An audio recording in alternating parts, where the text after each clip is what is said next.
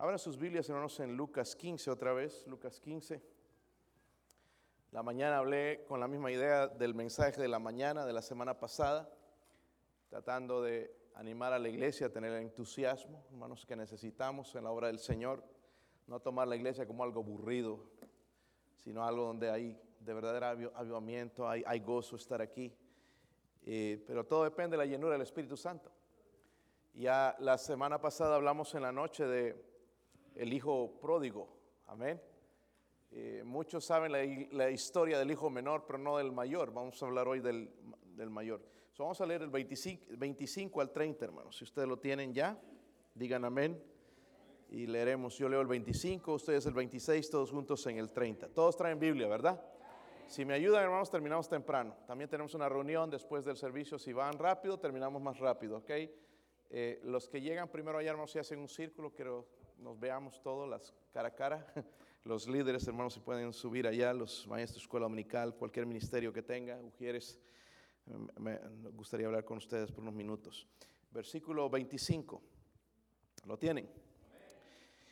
Y su hijo mayor estaba en el campo, y cuando vino y llegó a cerca de la casa, oyó la música y las danzas.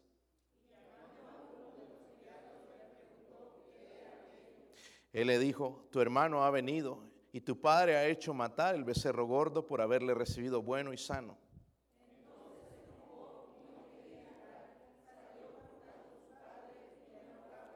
Me he dado cuenta de una cosa, yo pensé que el hermano Fidencio aquí era el fuerte, pero parece que todo el grupo es fuerte en leer. Los escucho a ustedes, hermanos, pero no escucho mucho por aquí.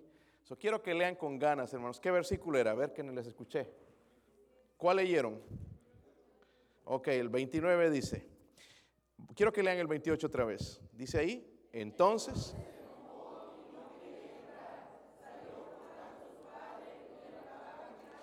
Mas él respondiendo dijo al padre, he aquí tantos años te sirvo, nunca habiéndote desobedecido jamás y nunca me has dado un cabrito para gozarme con mis amigos. Pero cuando vino este tu hijo, que ha consumido tus bienes con rameras, has hecho matar para él el becerro gordo. Padre, te pido tu ayuda, Señor. Ayúdame a predicar su palabra, Señor, con el poder de lo alto. Ayúdame a aplicarlo a la necesidad, Señor, de su pueblo, de su iglesia. Señor, ayúdenos a estar cerca de usted, Dios mío. Si habrá alguien quizás en esta noche, alguien que está alejado de Dios, le pido, Señor, por reconciliación. Señor, qué lindo sería que alguien que se ha alejado, se ha apartado de Dios, pudiera venir y reconciliarse con usted en esta noche. Lo dejamos, Señor, en manos del Espíritu Santo. Ruego que usted se mueva, Señor.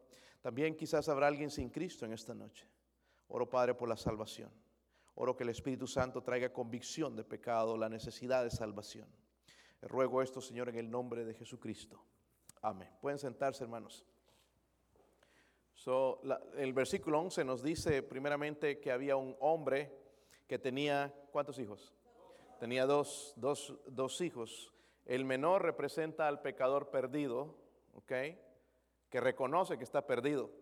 Pero el, mayor representa a los fariseos. Justamente el Señor está dando esta parábola para ellos, porque ellos pensaban, ellos estaban perdidos también, pero no lo reconocían. Amén. No lo reconocían. No sería justo, hermanos, hablar en esta parábola nada más del, del menor, sino también del mayor. Porque un gran porcentaje de nosotros, hermanos, nos, identificamos no con el menor, sino con el mayor. Amén. El, el, menor fue salvo, el mayor nunca fue salvo. Amén. A pesar de que estaba ahí con su padre, jamás fue salvo. Y en un momento lo vamos a ver ¿Por qué? la Biblia nos dice que este hermano mayor se enojó. Miren el versículo 28, dice ahí, cuando escuchó que estaban haciendo fiesta para su hermano que se había ido, entonces sé que se enojó y no quería entrar, salió por tanto, dice su padre, y le rogaba, dice que le rogaba, hermanos, como Dios ruega a los hombres, a través incluso de nosotros como sus siervos, a otras personas a entrar al reino de Dios le rogaba, pero este hombre se enojó cuando escuchó eso, porque los fariseos se enojaban cuando el Señor sanaba en el día de reposo. ¿Y por qué sanas en el día de reposo y no veían el milagro? En esta mañana hablábamos de Pedro y Juan. cuando sanaron a este hombre, ¿verdad? Que venía a la puerta allá del templo llamada la hermosa, lo traían a él y venían y ¿qué pasó con estos religiosos? Se enojaban, ¿verdad? De lo que estaba sucediendo. Y lo mismo está pasando aquí entonces. So, hay un peligro grande, hermanos, dentro de la iglesia, que hijos que piensan que por el hecho de que están dentro de la iglesia, que todo está bien, ¿verdad? y se excusan bajo eso. Yo estoy en la iglesia, cargo una Biblia, tengo la Biblia, la tengo en una aplicación, pero en realidad, hermanos, están lejos. El hijo menor dijo esto, miren el versículo 21. El versículo 21 dijo, y el hijo le dijo, Padre, he pecado contra el cielo y contra ti, ya no soy digno de ser qué. Esa debería ser nuestra oración de vez en cuando, hermanos, porque no somos dignos de ser llamados hijos de Dios, ¿verdad? no soy digno. Y miren, la humildad a la que llegó, la humillación a la que llegó este hombre y Dios vio eso obviamente y lo salvó. Lo que estoy tratando de decir, hermanos, es que muchos nos identificamos con el hijo menor, ¿verdad? Vemos, ah, no andaba en las borracheras, andaba en las fiestas, parrandas, ¿verdad? Y quizás nosotros ya tenemos nuestros hijos dentro de la iglesia.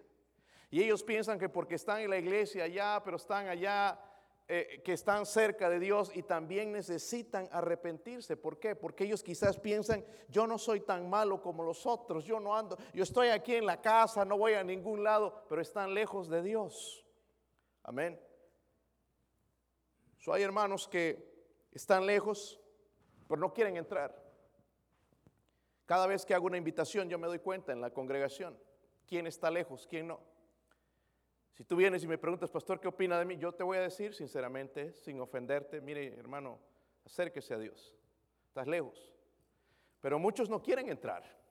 Invitación tras invitación, invitamos predicadores, invitamos y la gente no quiere responder, no quieren entrar porque están con eso en la mente. Bueno, yo ya no ando allá en las parrandas, no ando en esa vida, pero estamos en la casa, estamos en la iglesia, pero estamos apartados de Dios yo veo, hermanos, tres motivos por los cuales este hijo mayor no entró a la casa de su padre. Vamos a verlos y yo creo que nos identificamos con él. Miren el versículo 29, versículo 29. ¿Lo tienen? ¿Lo tienen, hermanos? Le dije, si me ayudan, terminamos rápido, ¿ok? Si, si no, vamos a alargarlo ahí. Si por ahí el hermano Fidencio se le ocurre predicar tres horas, ¿no? Entonces lo voy a seguir. Versículo 29, ¿están ahí?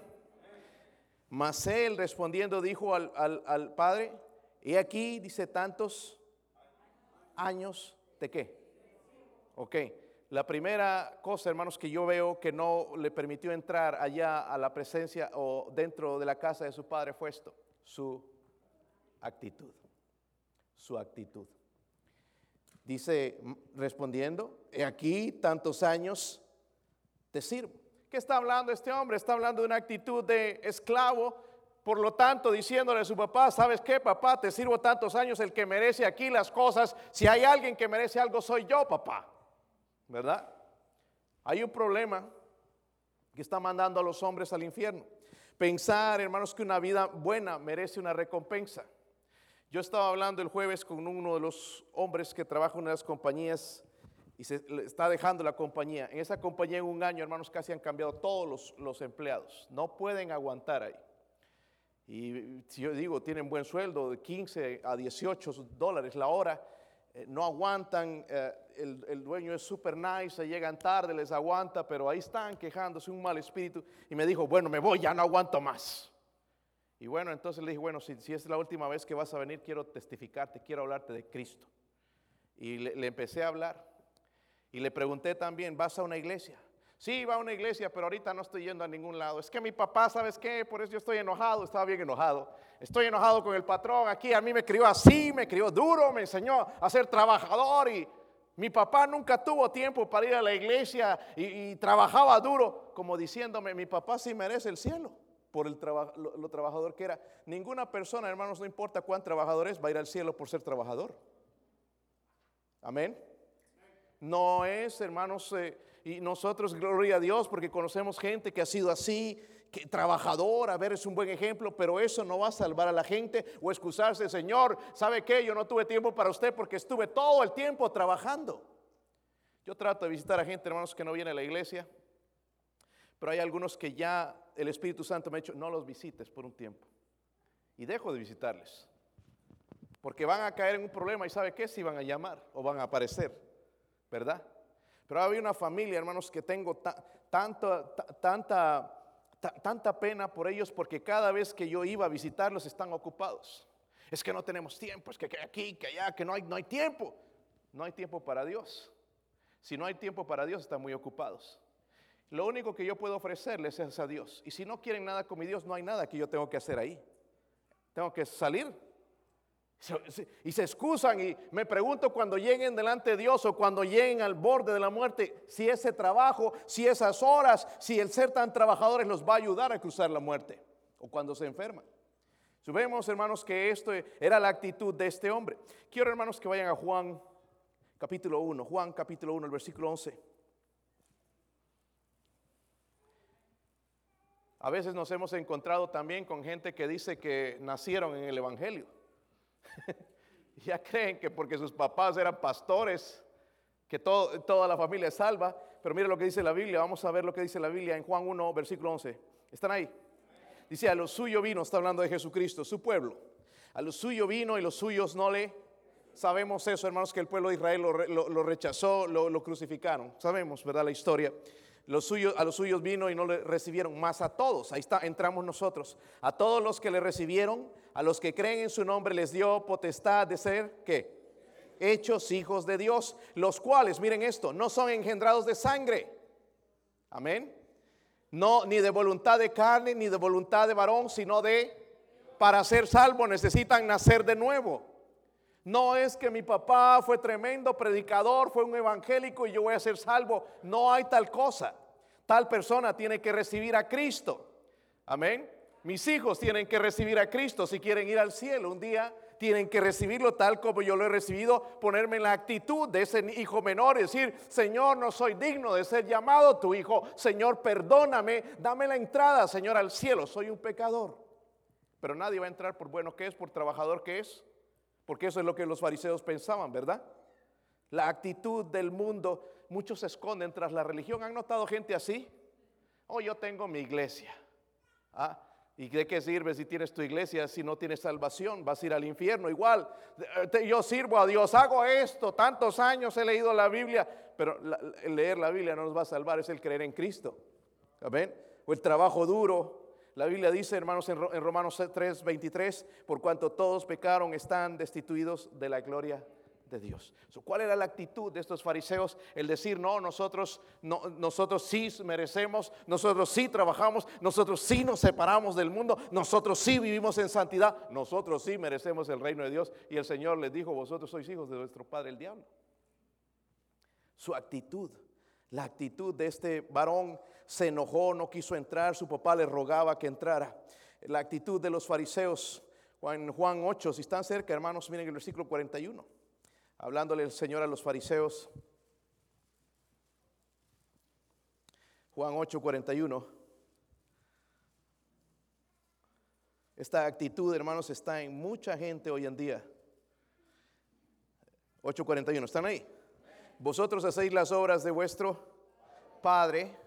Entonces le dijeron, nosotros no somos nacidos de fornicación. Miren, un Padre tenemos que es Dios. Jesús entonces les dijo, si vuestro Padre fuese Dios, ciertamente me amaríais, porque yo de Dios he salido y he venido, pero pues no he venido de mí mismo, sino que Él me envió. ¿Por qué no entendéis mi lenguaje? ¿Por qué no podéis escuchar mi palabra? Vosotros sois de vuestro padre el diablo y los deseos de vuestro padre queréis hacer. Él ha sido homicida desde el principio y no ha permanecido en la verdad porque no hay verdad en él. Cuando habla mentira, de suyo habla porque es mentiroso y es padre de mentira. Será la actitud de los fariseos, hermanos. Espero nosotros, hermanos, como cristianos, ya somos salvos, pero no endurezcamos nuestro corazón.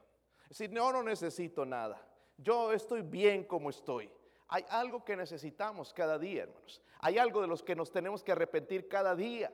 Yo estoy tratando de ser honesto con ustedes, el mostrarles a un hombre que es pecador, que es débil, que tiene deseos en su carne. No quiero mostrarles aquí detrás del púlpito a un Dios que no peca, que es la perfección, porque eso es mentira. Pero igual son ustedes. Somos seres humanos. ¿Sí o no? Y algunos se han alejado de Dios, están fríos. No eras la persona cuando te entregaste a Cristo que había fuego, había amor, había ganas de hacer, había ganas de leer la Biblia, había ganas de estudiar, de meterte en el instituto, de ir a ganar almas. ¿Dónde está eso ahora? Algo está pasando, hermanos, y el problema no es con Dios, es con nosotros. Porque estamos con esa actitud del fariseo, de nada tengo necesidad, yo voy a la iglesia, es más, doy mi diezmo. Y podemos dar el diezmo, no estás están bien alejado de Dios. Amén. ¿Sí o no? Podemos estar aquí, hermanos, los tres servicios de la semana y podemos estar bien alejados de Dios. Eso es lo que el hijo mayor había pasado. El otro se había alejado y se había ido con prostitutas y se había gastado el dinero en borracheras y fiestas. Pero este hombre estaba ahí, hermano, estaba perdido en la casa de su padre. Amén. vemos su actitud, eso impidió que él entrara a la casa de su padre. Número dos, miren el versículo 29 en Lucas 15 otra vez. Lucas 15, vemos su actitud. La actitud de sus obras los salvan, su trabajo o cuántas cosas verá sus méritos. Versículo 29 dice, he aquí tantos años te sirvo. Están ahí, ¿verdad? Miren lo que dice después este barbarazo. Dice ahí, no habiéndote desobedecido jamás. ¿Ustedes creen eso, hermanos?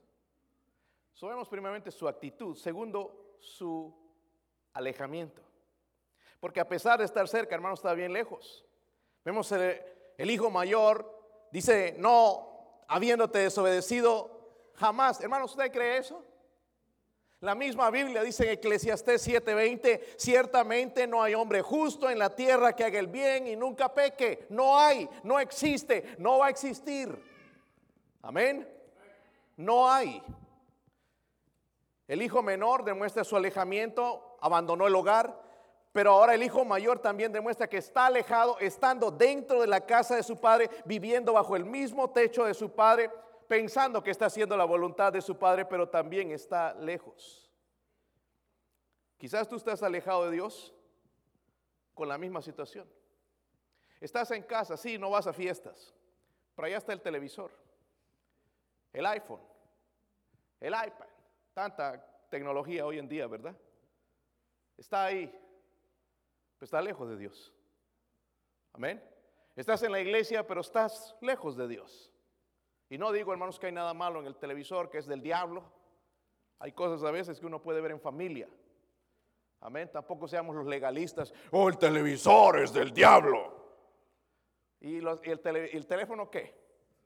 ¿Y por qué lo anda la mayoría? Amén. Podemos usarlo también, quizás para beneficio y entretenimiento alguna vez, sí, viendo lo correcto.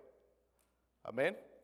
Mirando lo correcto. Pero Quizás estamos así, hermanos, como este varón, pensando, no, pues yo antes sí andaba perdido, andaba en el mundo, pero quizás seguimos en el mundo, dentro de la casa de nuestro mismo, de nuestro mismo Dios. Estamos aquí, pero no estamos aquí. El cuerpo está aquí, pero el espíritu no está aquí. Yo no sé cuánta carga tiene, hermanos, por nuestra iglesia. Si tuviera carga por nuestra iglesia, usted María. Estamos batallando ahí. Nos ve batallando y no tendríamos que sufrir tantas consecuencias en que los pagos, en contratar a alguien, en arreglar algo, si todo el mundo diezmara. Porque sabes, tú, sabes dónde da si tú le pides a los diáconos una copia de, de, los gastos, ellos te lo van a dar. Te lo van a dar. Ellos saben a dónde, hermanos, a cada lugar, dónde va nuestro dinero. Tenemos un tesorero, hermanos, gracias a Dios por él. Amén por el trabajo que él hace ahí tratando de con los centavitos que tenemos de poner por aquí, de sacar esta cuenta y, ponerle a esta porque aquí le falta. Y, pues, ¿Cómo fallamos, hermanos? Si, nosotros somos eso, si vemos la necesidad de nuestra iglesia y no participamos, estamos lejos de Dios. Ay, es que no tengo. Cuando queremos, tenemos. Si queremos comprar un carro, ahí aparece de algún lado. ¿Sí o no, hermanos? Así somos. Eso demuestra lo lejos que estamos cuando está pidiendo una ofrenda. Eh, y yo, hermano, estaba preocupado ayer por la reunión porque tenía miedo. hasta julio del próximo año es cuando tenemos, se vence nuestro plazo y tenemos que pagar todo el dinero o ir al banco y pagarles a ellos. Pero sí quieren ayudarnos, pero no puede él, tomar la decisión. Yo lo que estaba pensando bueno, llega julio y, nos dicen que no, no, no nos van a dar más, el banco por ahí nos dice que no nos van a prestar, entonces perdemos el edificio. Y ahí tenemos que andar otra vez. Para mí, hermanos, hace cinco años fue un dolor, yo no podía ni dormir orando, ¿dónde llevo a la iglesia? ¿Dónde llevo a tus hijos perseguidos por estos diáconos de esta iglesia? Eh, que nos querían sacar de, este lugar, defendiendo a la congregación, orando, llorando a veces, Señor, ¿dónde buscamos? Y fuimos a parar un gimnasio, no sé si se recuerdan, y en los baños eran la guardería de nuestros niños y, y, Dios se glorificó, hermanos, a pesar de que andábamos sin dinero, porque salimos sin dinero, salimos sin nada, pero salimos con la bendición de Dios. Y llegamos a este lugar y aquí estamos, ya estamos bien, ya estamos cómodos, ya, ya, ya no hay nada más que hacer, pero hay que pagarlo. Buscaba lugares, hermanos, para rentar cuatro mil dólares. Pregunto, entonces estaríamos pagando cuatro mil dólares por una renta, es dinero que se va y no, es nuestro ya. Pero aquí hemos invertido ya quizás más de 100 mil, pero ya va a ser nuestro quizás algún día. Amén. Y el hermano Marcos dijo algo interesante, y era ojalá que podíamos dejar nosotros como padres esto a nuestros hijos, pagado, ¿verdad? Y ellos se ocupen de la escuela, del gimnasio y del terreno que está allá frente. Que ya Dios abra la visión de ellos, si es que no lo logramos nosotros, de agarrar esos lugares, hermanos. Qué lindo sería tener ese terreno que está vacío ahí y poner unas canchas de fútbol y de básquetbol y poder traer gente a, a, través de eso también, porque a la gente le gusta jugar y divertirse. Y a nosotros nos gusta también, hermanos. Qué lindo sería se necesita. Pero yo no pensaría en eso si ando alejado de Dios. Pues hay que se las arregle el pastor. Pues si llega el momento, más bien ayer nos dijo él, pues no los vamos a sacar de la iglesia. Gloria a Dios, dije. ya fue un respiro para mí que no nos van a sacar de la iglesia. Amén. Si no hay otra vez con nuestras maletitas, nuestro pianito por ahí llevando, a ver dónde hacemos un servicio hoy. Tanta gente, hermano, ¿dónde lo metemos? Si usted no tiene carga por su iglesia, usted está alejado de Dios. Dios está bendiciendo este ministerio, aprécielo. Venga con ganas, hermano. Venga con ganas, hermana. Amén. Háblele a la gente de nuestra iglesia con entusiasmo, como hablé esta mañana. Métale entusiasmo a la invitación. No, no, véngase a nuestra iglesia. No, quién sabe, por ahí no puede ahora. Pero qué diferente si le metemos entusiasmo. Venga a nuestra iglesia. Dios está haciendo cosas en nuestra iglesia. Dios está trabajando. Venga, se lo invito. Pero si estamos alejados, hermanos, no vamos a poder a eso.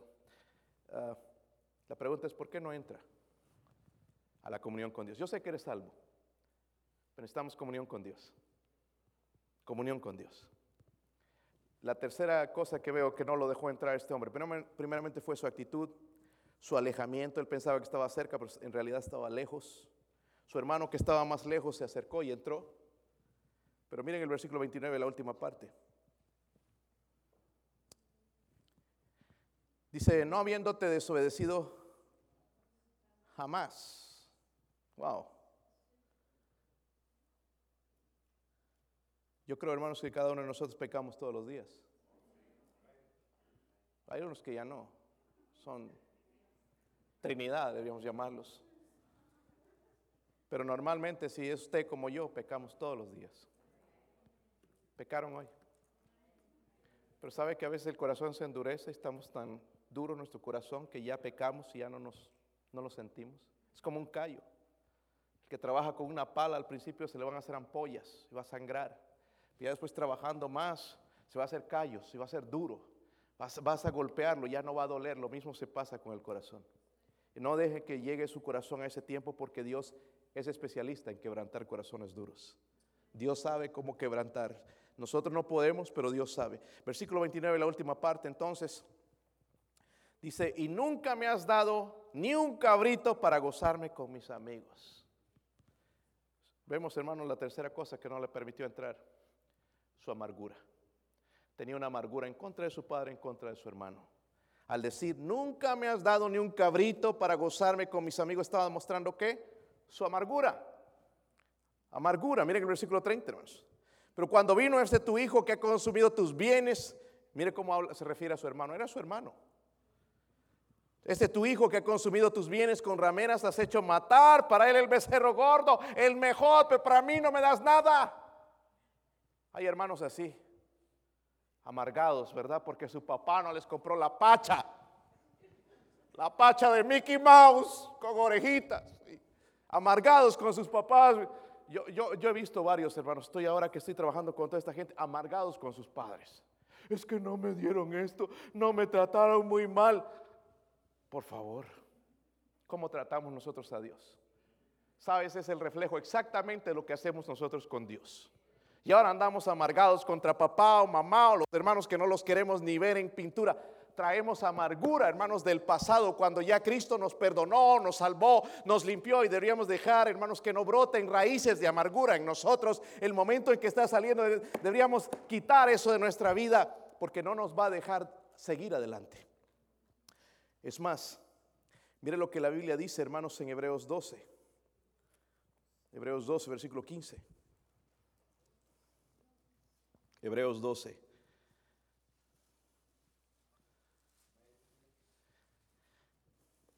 Dice ahí, mirad bien, no sea que alguno deje de alcanzar la gracia. Hermano, hermana, joven, jovencita, si algo que necesitamos nosotros es la gracia de Dios. Por gracia hoy estamos vivos. Mañana por gracia iremos a trabajar a la escuela, los que tienen que ir a la escuela, por gracia.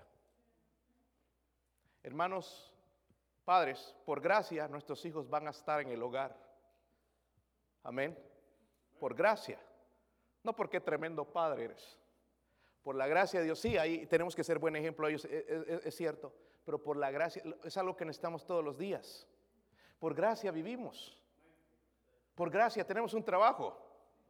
Pero si esa gracia se quita de nosotros, hermanos, se nos va a quitar el trabajo, se nos va a quitar la salud, se nos van a ir los hijos, se va, a haber un desastre en nuestra vida. Necesitamos la gracia. Y cuando hay amargura, hermanos, dejamos de recibir la gracia de Dios. Amén. ¿Sí o no? Dice, mira, no sea que alguno deje de alcanzar la gracia de Dios, que brotando alguna raíz de amargura os estorbe y por ella muchos sean qué. Ese es el problema, hermanos, lo que pasó en esta compañía. Un año y yo tratando de ganarme a uno para Cristo y bueno, no duraba, la otra semana ya no estaba. ¿Y qué pasó? Se fue enojado, se fue peleado, porque habían dos o tres hermanos ahí amargados contra el patrón. Y lo que hacían cada vez, y ya después agarraron confianza conmigo y venían, ¿sabes qué? No es que este hombre no nos escucha. Es un cabezón, no, es, no, no escucha, no escucha, él piensa que está bien y nosotros hacemos el trabajo y, no escucha, no, no, no hace lo que, lo, lo que nosotros le decimos. Y estaba pensando, bueno, uno tiene que hacer lo que él dice, no lo que nosotros decimos. Él es el dueño. Y a uno le dijo, ¿saben qué? Ya se cansó, pues el dueño. Yo soy el dueño yo hago las órdenes. Y se ofendió uno. Me voy. Ya no aguanto aquí, no voy a ser esclavo de nadie. Va a ir a ser esclavo en otro lado. Y allá no le van a permitir llegar tarde. No le van a permitir todas las cosas que le permitían. No le van a dar ese sueldo, 18 dólares la hora.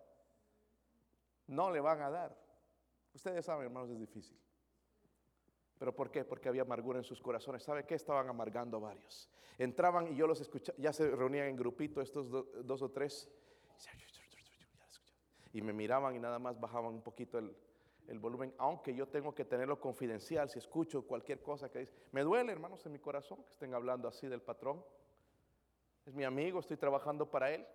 Pero yo no puedo decirle a él, y me duele escuchar lo que están diciendo de alguien que les compra llantas a veces cuando no tienen ahí o les presta un carro de la compañía para que vayan cuando no tienen carro, les, les hace favores, les ayuda cuando están en el médico con algo.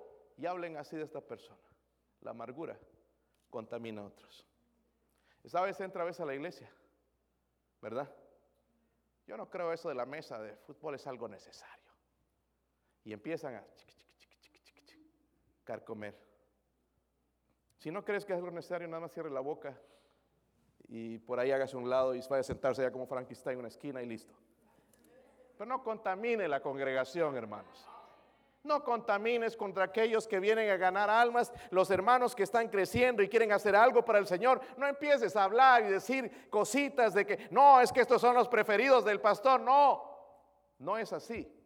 El problema es que tienes amargura en tu corazón y te está carcomiendo y eso te está dejando de entrar a las bendiciones de Dios. ¿Cuántas bendiciones tiene Dios para nosotros, hermanos? Y no las vamos a recibir, vamos a llegar al cielo y el Señor va a mostrar, mira, todo esto tenía para ti, pero bueno, tú preferiste seguir tu camino allá amargado. Todo esto tenía para ti. Esta era la mujer que tenía, este era el esposo que yo tenía para ti, pero tú decidiste hacer tu vida, esta era la casa, este era el carro, este, era el, negocio, este era el ministerio que yo tenía para ti y no lo alcanzamos jamás. ¿Por qué? Por nuestra amargura alejados de Dios. Ah, la amargura. Vemos su actitud, su alejamiento y su amargura. ¿Hay algunas de estas tres en tu vida en esta noche? Yo creo que sí. Yo creo que sí. ¿Verdad? Pero ojalá podamos hacer algo. Miren el versículo 32, hermanos. El papá, desde el versículo 31 con tanto amor que habla a su hijo, lleno de amor. El hijo negó perdonar a su hermano, pero miren el padre lleno de amor. Dice, entonces le dijo, hijo, tú siempre estás conmigo y todas mis cosas son qué? Tuyas. Mas era necesario hacer fiesta y regocijarnos, porque este tu hermano era muerto y ha revivido. Se había perdido y es allá el mensaje o la cachetada espiritual que quiere darle Dios a estos fariseos, el Señor Jesucristo, es esto. Dice, era necesario hacer fiesta y regocijarnos porque este tu hermano era muerto, ha revivido, se, era, estaba perdido y es hallado. Primeramente lo que les está diciendo, ¿saben que Ustedes tienen que arrepentirse también. Necesitan arrepentirse y entrar a la casa de su Padre. Número dos, cuando alguien entra a la casa de Dios, ustedes deberían alegrarse en vez de enojarse, en vez de amargarse, cuando un pecador se arrepiente, deben alegrarse. Eso es el mensaje que les está dando a ellos. Dice, regocijaros porque este tu hermano era muerto y ha revivido, se había perdido y es hallado. Gloria a Dios por las almas salvas. Amén. Hace años nosotros comenzamos en Nebraska sin querer, ¿verdad? Nuestro, mi deseo era regresar a Bolivia, empezar allá. El Señor dirigió diferente ya estando en el colegio. Los planes de Dios son bien diferentes. Y nos dirigió se presentó la oportunidad. Vino alguien al colegio, un pastor desde Nebraska, buscando a uno de los estudiantes para un ministerio de, verano, nada más, por tres o cuatro meses era. Y bueno, teníamos que ir ahí y testificar a los hispanos, ganarlos para Cristo. Fuimos, yo no creo que ellos tenían mucha fe en ese ministerio porque fuimos, eh, obedecimos al Señor, fuimos allá, bien lejos, Nebraska, y empezamos además la obra, a tocar puertas, a ganar almas, a hacer actividades, y empezó a crecer la iglesia, se llenó casi unas 40 personas en dos años. Entonces creció la iglesia y ellos dijeron, bueno, y ahora pasaron los, los tres meses, ¿qué va a pasar? ¿Quién les va a predicar?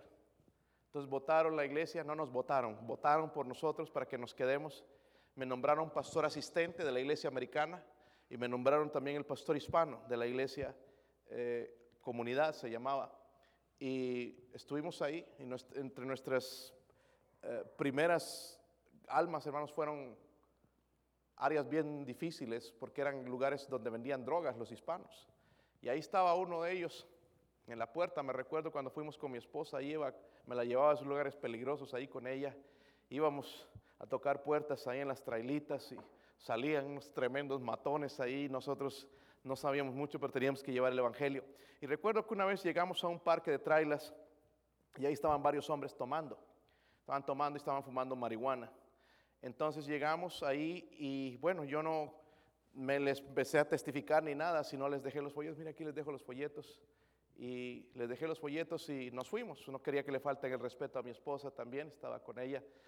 Y luego vinimos aquí a Carolina del Norte por unos, unos días Y resulta que el día domingo llegó uno de ellos a la iglesia y me habló el pastor, me dijo, ¿sabes qué? Vino una visita, necesitaré visitarlo cuando vengas. Bueno, llegué allá y, y lo fui a visitar la primera oportunidad. Era uno de estos gangueros, vende droga, amigo de todos los gangueros del pueblo, matones, tatuado y todo así, cara de malón, ¿verdad? De allá de Juárez, de México. Y tremendo este hombre, wow. Y entramos a la casa, me hizo sentar. Se sentó así y me miraba. Dígame. No, que viniste a la iglesia, te venía a dar gracias. Sí. ¿Serio? Bueno, entonces yo ahí medio con miedo, hermanos, cuando te presento una persona así, ya no me digas tú que, ah, que de entrada le vas a meter y cómo le entro a este porque es ganguero, por ahí trae pistola, por ahí. Eh, me, me, llenó de valor el Señor y le hice la pregunta, este, ¿sabes? Si mueres hoy, ¿tú, tienes seguridad de ir al cielo con Dios. Y me dijo, sí. Ok, yo dije, debe ir a una iglesia. Pero entonces le pregunté, ¿por qué? Y ahí me pensé, pues, ¿saben? Yo gano buen dinero, le, doy todo a mis hijas, mire, las visto con lo mejor, tienen buen carro, traen, les doy casa, soy un buen padre. Ok. Con, con eso algunos ya nos hemos quedado satisfechos, ¿verdad? Yo no sabía qué decirle, hermanos. Ahí hubieran visto la cara seria, así como algunos de ustedes aquí y nada más que más grandote. Y yo, por alguna razón, le dije esto. Yo no creo que tú eres salvo. Así hizo la cara hacia atrás. Y le empecé a decir, ¿sabes qué? La salvación es por gracia. Y le empecé a predicar el Evangelio. Yo pensé, este hombre va a sacar aquí a balazos. Pero cuando hice la invitación, él y su esposa se pusieron de rodillas. Y fue uno de los cristianos más fieles en la iglesia fue, llegó a ser diácono. Dios lo llamó, hermanos, al ministerio.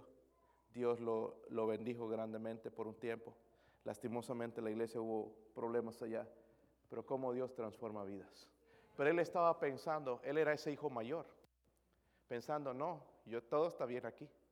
Yo doy, a mi eh, soy religioso, vamos a misa de vez en cuando, hacemos esto, doy, proveo a mi familia, pero la verdad es que él estaba perdido. Hermanos, y aquí vemos al hijo, al hijo mayor, el padre rogándole que entra, rogándole que entrase. Nuestro padre nos ruega, no con palabritas, mira hijito, ya arrepiéntete. Cada vez, cada invitación es un ruego de Dios. Venga a Dios. Venga a la comunión con Dios. Si usted no es salvo, venga a Cristo.